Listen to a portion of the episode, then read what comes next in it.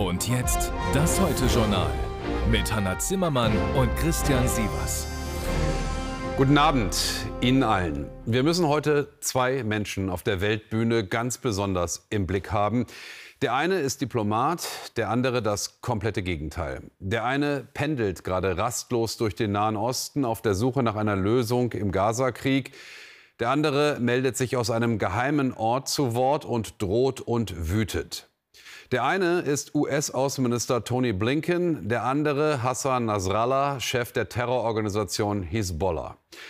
Wir beginnen mit Blinken, der seit Tagen eine Mission hat. Aus der Sicht von Israels engstem Verbündeten den Entscheidern in Israel klarmachen, dass es so nicht mehr weitergehen kann. Israel habe das Recht und die Pflicht, sich zu verteidigen, sagt Blinken und fügt dann hinzu, aber es kommt darauf an, wie Israel das tut. Denn die Berichte über Tod und Zerstörung in Gaza reißen nicht ab. Aus Tel Aviv, Luc Walpott. Ein besorgter Anthony Blinken kam heute nach Tel Aviv. Amerikas Außenminister hofft auf Verständnis bei den israelischen Partnern. Er plädiert für eine Zwei-Staaten-Lösung, betont immer wieder Israels Recht auf Selbstverteidigung, fordert aber auch in aller Deutlichkeit Zugeständnisse Israels zum Schutz der Bevölkerung in Gaza. Wir müssen die palästinensische Zivilbevölkerung besser schützen. Wir glauben, das wäre durch eine humanitäre Feuerpause möglich, mit Absprachen vor Ort, die die Sicherheit für Zivilisten erhöhen und dauerhafte humanitäre Hilfe ermöglichen. Regierungschef Netanyahu will davon nichts wissen, versöhnlich im Ton hart in der Sache, auch auf die Gefahr hin, den engsten Verbündeten zu brüskieren. Wir werden mit ganzer Kraft fortfahren. Israel lehnt eine temporäre Feuerpause ab, die nicht die Freilassung der Geiseln beinhaltet. Wir werden weiterkämpfen. Bis zum Sieg, bis unsere Ziele erreicht sind, Hamas eliminieren, die Geiseln zurückholen, Sicherheit für unsere Bürger wiederherstellen. Gaza-Stadt sei inzwischen umstellt, meldet die Armee und bestätigt heftige Gefechte mit Hamas-Terroristen. Diese Bilder sollen einen der Hamas-Tunnel zeigen, von denen es ein ganzes Netz in Gaza geben soll. Und auch einen Luftangriff auf einen Krankenwagen in der Nähe des Shifa-Krankenhauses bestätigt Israels Armee. Das Fahrzeug sei von Hamas-Terroristen genutzt worden, die getötet wurden, heißt es. Hamas benutze immer wieder Krankenwagen für den Transport von Kämpfern und Waffen. Das Gesundheitsministerium, von der Hamas kontrolliert, sagt, es seien 13 Verwundete an Bord gewesen. Die sollten zur Behandlung nach Ägypten. Die Angaben beider Seiten lassen sich nicht unabhängig prüfen.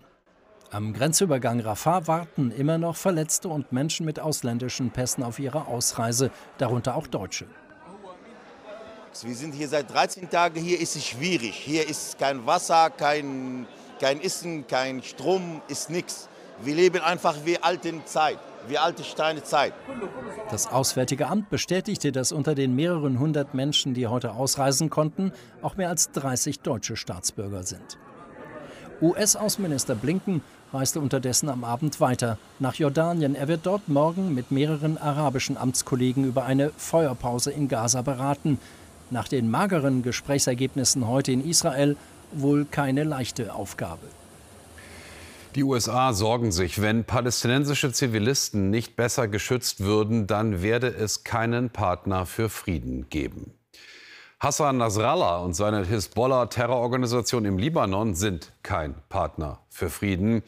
Eher ein Akteur, vor dem man Angst haben muss, dass er eine neue Front gegen Israel eröffnet, und zwar an der Nordgrenze, mit Raketen, die alles in den Schatten stellen würden, was Hamas im Arsenal hat. Interessanterweise hat sich Nasrallah seit dem Hamas-Terrorangriff auf Israel nicht zu Wort gemeldet. Umso gebannter schauten seine Anhänger heute auf die angekündigte Rede. Umso angespannter der Westen, umso ängstlicher viele Menschen im Libanon, die nur eins wollen, bloß keinen neuen Krieg. Goline Atay berichtet. Wir sind stets bei dir, Nasrallah, rufen sie. Nabatir im Süden Libanons. Wer hier jubelt, hat sehr wahrscheinlich eigene Opfer gebracht in den Kriegen gegen Israel und ist gewillt, weitere zu bringen. Mein Mann fiel im Krieg gegen Israel, mein Sohn genauso. Wir Familien der Märtyrer sind allzeit bereit. Wir sind diesen Kampf gewohnt. Er wird nicht enden, bis Israel beseitigt ist. Mit symbolreichen Propagandavideos hatte Libanons mächtige Hisbollah-Miliz die Spannung auf die Rede ihres Führers gesteigert. Jeder rätselte, sollte die Welt heute eine Kriegserklärung hören? Einige tausend Anhänger in Beirut schauten ihrem Idol auf einer Leinwand zu. Er tritt nur selten öffentlich auf. Zunächst nahm er seine Miliz und seinen Verbündeten, den Iran, aus der Schusslinie.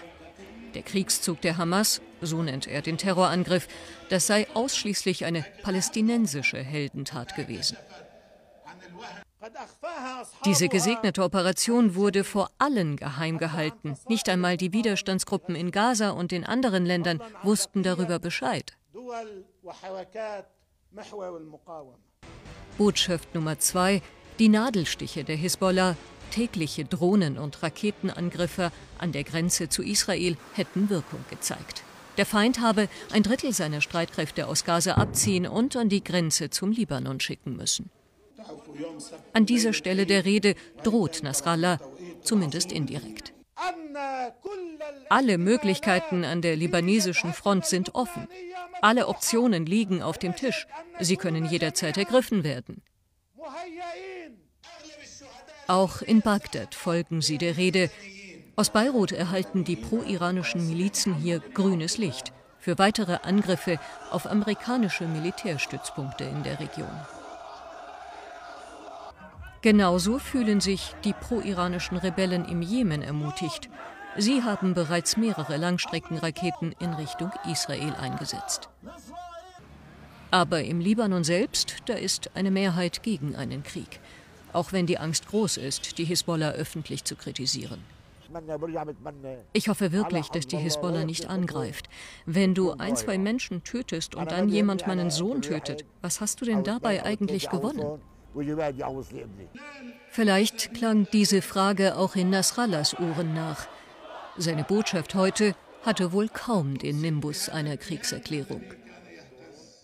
Ja, da sollten wir noch mal reden mit Goline Atay in Kairo. Guten Abend, Goline. Da war ja neben all diesen wüsten Drohungen, mit denen man ja rechnen musste, muss man sagen, dann doch einiges drin, was bemerkenswert ist. Nasrallah sprach mehrfach davon, dass der Kampf 100 Prozent palästinensisch sei, komplett für die Palästinenser und keinen Bezug habe zu anderen Fragen in der Region. Das klang ja beinahe schon nach Distanzierung von Hamas, oder? Ja, man muss sagen, eigentlich nach dem heutigen Tag, es wird zunehmend klar, die Hisbollah steht wirklich äh, zwischen zwei Spannungspolen. Sie ist hin und her gerissen. Auf der einen Seite zwischen der Verantwortung äh, für das Land und auf der anderen Seite, wie bewahrt es seine Identität als Bastion des Widerstands. Ich gehe im Moment davon aus, dass diese US-Kriegsschiffe im Mittelmeer durchaus eine gewisse Abschreckungswirkung zeigen. Ich gehe auch davon aus, dass die vielleicht im Moment gestiegene Gefahr eines Angriffs auf den Iran auch eine gewisse Abschreckungswirkung zeigt. Und schließlich ist es so, die Existenz der Hamas steht ja noch nicht auf dem Spiel. Das heißt, es wäre verfrüht für die, für die Hisbollah-Gruppierung jetzt einzutreten. Die Hisbollah ist so etwas wie die wichtigste Trumpfkarte des äh, Irans, also so etwas wie der Joker. Und äh, den Joker unter den jetzigen Bedingungen einzusetzen, das wäre verschenkt, das wäre verfrüht. Kann man dann also zusammenfassend sagen, Golini, dass mit dem heutigen Tag die Gefahr, dass dieses Pulverfass Nahost explodiert, nicht größer geworden ist? Sicherlich bei der Hisbollah sind die Worten, Worte das eine und die Taten das andere. Aber diese jetzige Rede, habe ich den Eindruck, ähm, die war, das war eher eine Rede, um ein Schweigen zu brechen. Das war eher eine Rede, die unter Rechtfertigungsdruck entstanden ist. Denn die Hisbollah hat ja schon über 57 Kämpfer verloren bei den Auseinandersetzungen an der Grenze ähm, mit Israel. Und noch spielt Nasrallah nach den Spielregeln. Er hat gesagt, so wie Israel vorgehen wird, so werde ich antworten. Aber das ist eine ganz schön feine Linie und äh, das Risiko einer Fehlkalkulation steigt stündlich und damit auch das Risiko einer Ausweitung des Krieges. Goline Atay, herzlichen Dank für diese Analyse heute Abend live aus Kairo. Auch wenn die Nachrichten aktuell manchmal so wirken, es ist leider nicht so, dass der Nahostkrieg den in der Ukraine abgelöst hätte. Russland kämpft nach wie vor gegen die Nachbarn. Dass sich die Aufmerksamkeit der Welt Richtung Gaza verlagert, dürfte Präsident Putin eher gefallen. Selbst der Oberkommandierende der Armee in Kiew sagt jedenfalls, die militärische Lage für die Ukraine ist düster. Die eigene Offensive offenbar festgefahren. Es droht ein langwieriges und gefährliches Patt. Dara Hassanzadeh ist dort. Kupiansk, letztes Jahr von Russland erobert, dann von der Ukraine befreit, seitdem Frontstadt in Reichweite der russischen Artillerie. Die Stadt schwer verwundet nach mehr als 600 Tagen Krieg. Doch, so fürchtet die Militärverwaltung, das Schlimmste könnte noch bevorstehen. Wir beobachten totales Chaos, was die Angriffe der russischen Armee betrifft. So wie sie unsere Stadt unter Beschuss nehmen, das folgt keinem Plan, nur sie kennen die Situation in Adivka und in Bachmut. Es gibt Hinweise, es könnte hier genauso sein. Es droht die gleiche Gefahr. Seit dieser Woche gilt für Familien mit Kindern Zwangsevakuierung. Alle anderen sind aufgefordert, die Stadt zu verlassen. Von ehemals 65.000 Einwohnern in Kupiansk leben nur noch etwa 5.000 bis 6.000 hier. Trotz der Gefahr wollen diese meist alten Menschen ihre Heimat nicht verlassen, wie Irina, eine gelernte Buchhalterin. Sie kümmert sich jetzt um 70 alte Frauen in ihrer Nachbarschaft. Sie hat mit einer Freundin erst vor kurzem dieses Café aufgemacht. Ich glaube, dass wenn man eine Stadt verlässt, dann wird die Stadt sterben. Und unsere war so blühend schön, bis die Russen kamen. Und wir wollen ihre Schönheit bewahren. Wir sind mit einem Offizier der ukrainischen Armee verabredet. Starker Wind beeinträchtigt russische Aufklärungsdrohnen. Die Gefahr von Artilleriefeuer ist heute geringer. Die Front verlaufe, so zeigt uns der Offizier, nur wenige Kilometer entfernt, unten im Tal. Der Fluss erdient als letzte ukrainische Verteidigungslinie vor Kupiansk. Wir sind vorbereitet, haben Positionen angelegt und deren Verteidigung geprobt. Wir rechnen mit Angriffen wie auf Bachmut oder Avdivka. Wir wissen nicht, ob der Feind die gleichen Szenarien wiederholen wird. Falls ja, dann wird er uns nicht überraschen. Russland hat große Truppenverbände zusammengezogen. Die Lage sei zu angespannt, um seine Einheit zu besuchen, sagt er und bittet um Verständnis, unerkannt bleiben zu wollen. Weitere wichtige Nachrichten von heute, von diesem Freitag. Jetzt in der Übersicht und die hast du, Hanna. Ja, um den Ukraine-Krieg ging es heute auch bei einer Videokonferenz von Bundeskanzler Scholz und dem chinesischen Präsidenten Xi. Dabei sei bekräftigt worden, dass ein Nuklearkrieg verhindert werden müsse. Weitere Themen waren laut Regierungssprecher Hebestreit, die Lage im Nahen Osten und die Wirtschaftsbeziehungen. Der chinesische Präsident erklärte nach Angaben chinesischer Medien, dass die Beziehungen zwischen Berlin und Peking stabiler geworden seien. Die Gewerkschaft Verdi und der Beamtenbund haben Warnstreiks im öffentlichen Dienst der Bundesländer angekündigt. Diese können unter anderem Schulen oder Unikliniken betreffen. Verdi erklärte, dass die Arbeitgeber auch in der zweiten Verhandlungsrunde kein Angebot vorgelegt und die Forderungen der Gewerkschaften abgelehnt hätten. Für die rund 1,1 Millionen Tarifbeschäftigten wollen Verdi und der Beamtenbund eine Lohnerhöhung von 10,5 Prozent erreichen, mindestens aber 500 Euro mehr im Monat. Außenministerin Baerbock ist zu einem zweitägigen Besuch in Armeniens Hauptstadt Erivan eingetroffen. Zentrales Thema ist die Lage rund um die Konfliktregion Bergkarabach. Baerbock appellierte an Armenien und Aserbaidschan, ihren jahrzehntelangen Konflikt um Bergkarabach beizulegen und an den Verhandlungstisch zurückzukehren. Im September hatte Aserbaidschan die Region in einer groß angelegten Militäroffensive eingenommen. Mehr als 100.000 dort lebende ethnische Armenier flüchteten daraufhin bei schweren Unwettern in der mittelitalienischen Region Toskana sind mindestens sechs Menschen ums Leben gekommen. In der bei Urlaubern beliebten Gegend traten infolge des heftigen Regens Flüsse und Bäche über die Ufer. Vielerorts waren Straßen unpassierbar, Zehntausende Haushalte ohne Strom. Der Gouverneur der Toskana hat den Notstand ausgerufen. Die Atmosphäre war sachlich und konstruktiv. Das ist immer die erste Worthülse, die einer Pressestelle einfällt, wenn man im Grunde nichts sagen will. Wir wissen also, der Bundeskanzler hat sich heute mit dem Oppositionsführer getroffen. Scholz, Merz und CSU-Landesgruppenchef Dobrindt war auch noch dabei. Es war schon das zweite Treffen dieser Art und die Atmosphäre war sachlich und konstruktiv. Wir wissen außerdem, es geht um viel, nichts anderes als eine neue Migrations- und Flüchtlingspolitik für Deutschland. Ein Thema, bei dem alle ja möglicherweise gemeinsam an einem Strang ziehen werden. Vielleicht aber auch nicht, denn bei jedem dieser Kanzler-Oppositionsgespräche gibt es Spekulationen, ob da einer dem anderen nicht eher eine politische Falle stellt. Andreas Künast. Was immer man im Kanzleramt dem Oppositionsführer vorwirft, Unpünktlichkeit kann es nicht sein. Das Autofenster senkt sich elf Minuten vor der Zeit. März ist der Name und Dobrindt. Wir sind der 12 Uhr Termin. Man wirft dem Oppositionsführer im Kanzleramt vor, unernst, unkonkret und unsozial zu sein, aber unwillig hat Scholz Merz vorsichtshalber noch nicht genannt. Werden Regierung und Opposition versuchen, die Migrationsprobleme gemeinsam zu lösen? Wird der Chef der CDU dem Chef der Ampelkoalition helfen? Und warum sollte er? Es ist elf vor zwölf. Es ist alles offen. Es geht auch um gesellschaftlichen Frieden, also dass man es schafft, die unterschiedlichen Bedingungen, äh, die Diskussion, die ja auch durchaus aufgeheizt sein kann, dass man sich da gegenseitig hört und anhört, welche Vorschläge es gibt, auch aus Seiten der größten Oppositionspartei. Dass es so viele Kameraeinstellungen von den so wenigen Schritten gibt, die CDU-CSU heute öffentlich sichtbar auf die Regierung zugehen, liegt an der Größe des Problems und der Größe der Vorschläge.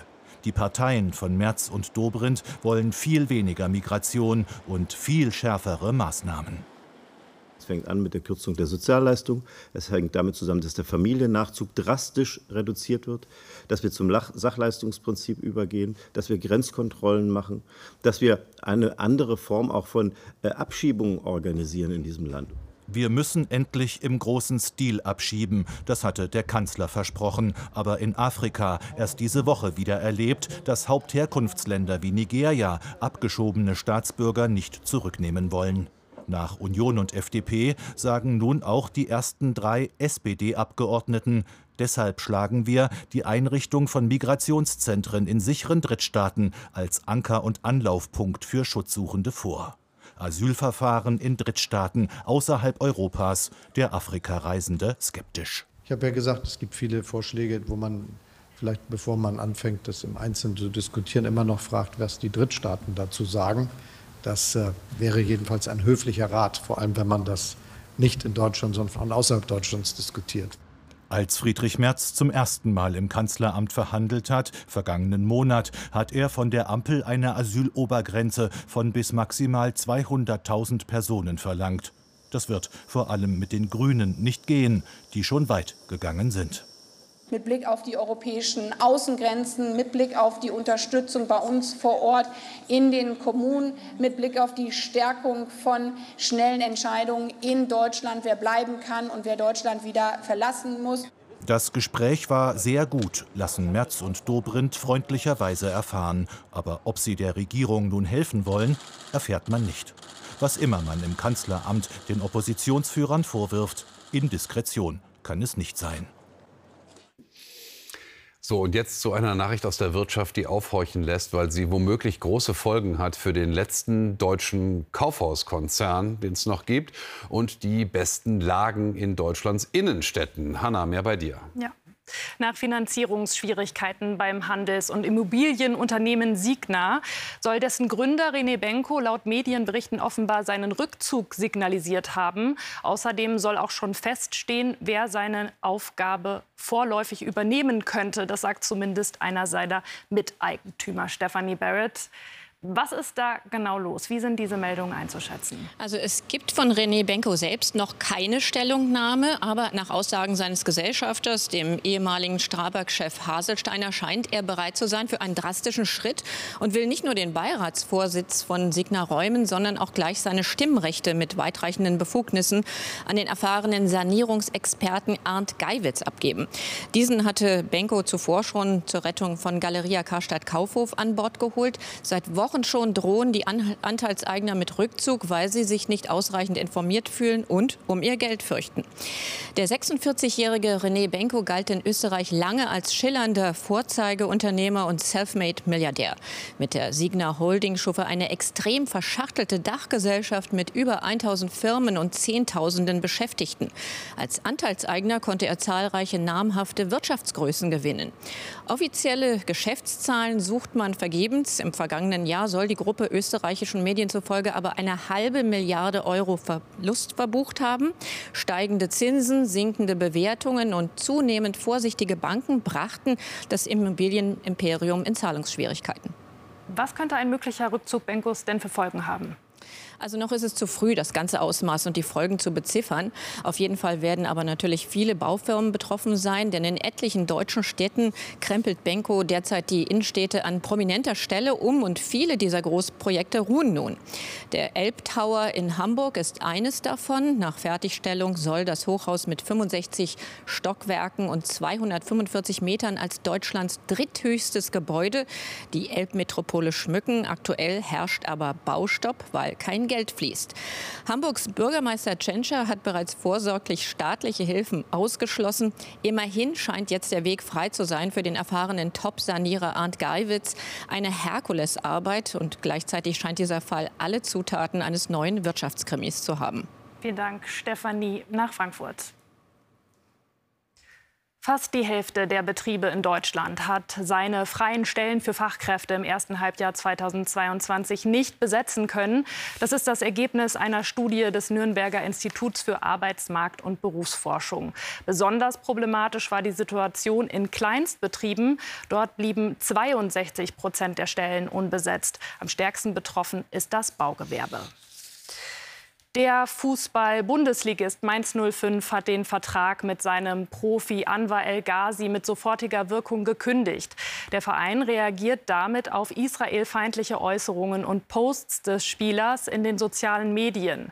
Zuvor war bekannt geworden, dass die Generalstaatsanwaltschaft Koblenz Ermittlungen gegen El Ghazi aufgenommen hat. Es bestehe unter anderem der Anfangsverdacht der Volksverhetzung.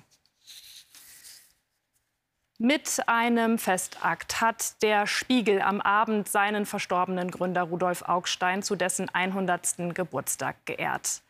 Bundespräsident Steinmeier würdigte die besondere Rolle Augsteins und des Nachrichtenmagazins Spiegel in der Geschichte der Bundesrepublik und für die Pressefreiheit. Spiegel-Chefredakteur Kurpju Weid erinnerte an die sogenannte Spiegel-Affäre.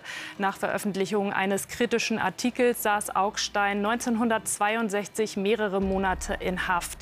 Der Angriff auf die Pressefreiheit sorgte für weitreichende Proteste. Der Mythos Tutanchamun fasziniert Millionen Menschen, seit das Grab des Pharaos vor mehr als 100 Jahren entdeckt wurde. Unzählige Bücher, Ausstellungen und Dokumentationen haben sich seitdem mit dem jugendlichen Gottkönig und seiner Zeit beschäftigt. Seit heute kann man Tutanchamun auch virtuell nahe kommen. Über das 3D-Event in Hamburg berichtet Petra Meyer. Er scheint direkt auf die Besucher zuzukommen. Der junge Pharao Tutanchamun mit der weltberühmten goldenen Maske. Seine Welt vor 3300 Jahren. Sie wird im digitalen Raum rund um den Besucher lebendig. Ein Zeitsprung hinein in das fantastische alte Ägypten. Weil man wirklich halt das Gefühl hat, man ist drin in der gesamten Sache. Und äh, das ist hochemotional. Die Käfer und die, die Geckos, das war nicht so meine Sache, aber ja, sehr, sehr schöne Bilder. Sehr interessant. Spannend und man hat sich irgendwie so mittendrin gefühlt. Die Ausstellung nur möglich, weil der Brite Howard Carter das Grab des kaum bekannten Kindpharaos vor 101 Jahren im Tal der Könige entdeckt und aufwendige Skizzen des Sensationsfunds macht. Die unvorstellbare Pracht der Grabstätte der Grabbeigaben machen Tutanchamun zum ägyptischen Superstar. Doch erforscht sind die Originalfundstücke bisher kaum. Die Maske zum Beispiel ist eine der bekanntesten Objekte im Grab von Tutanchamun. Sie wurde aber bis heute nicht wissenschaftlich analysiert. Das ist unfassbar.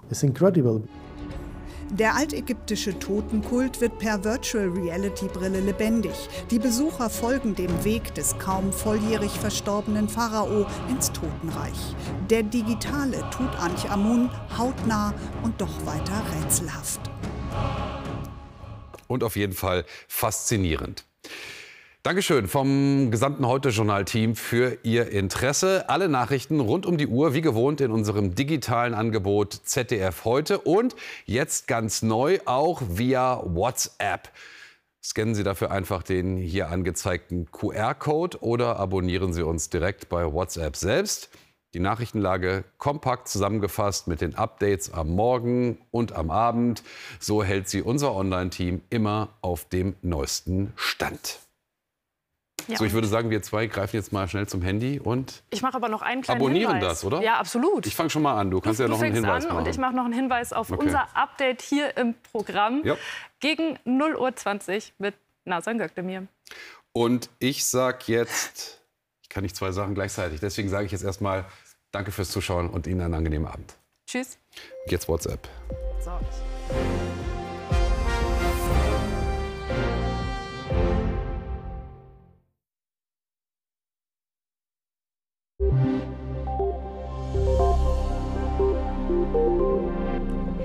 Abend. Der Herbst hat deutlich an Fahrt aufgenommen. Wir blicken wieder Richtung Nordwesten. Da rauscht das nächste Sturmtief heran mit Orkanböen an der gesamten Biskaya-Küste. Stürmisch wird es aber insgesamt in Spanien, Portugal, Frankreich und auch im Mittelmeerraum. Und das Tief bringt einiges an Regen mit. Zum Beispiel fällt über das Wochenende jetzt bis Sonntagabend an der Ostküste der Adria wieder um 250 Liter pro Quadratmeter zu dem, was da sonst schon runterkam.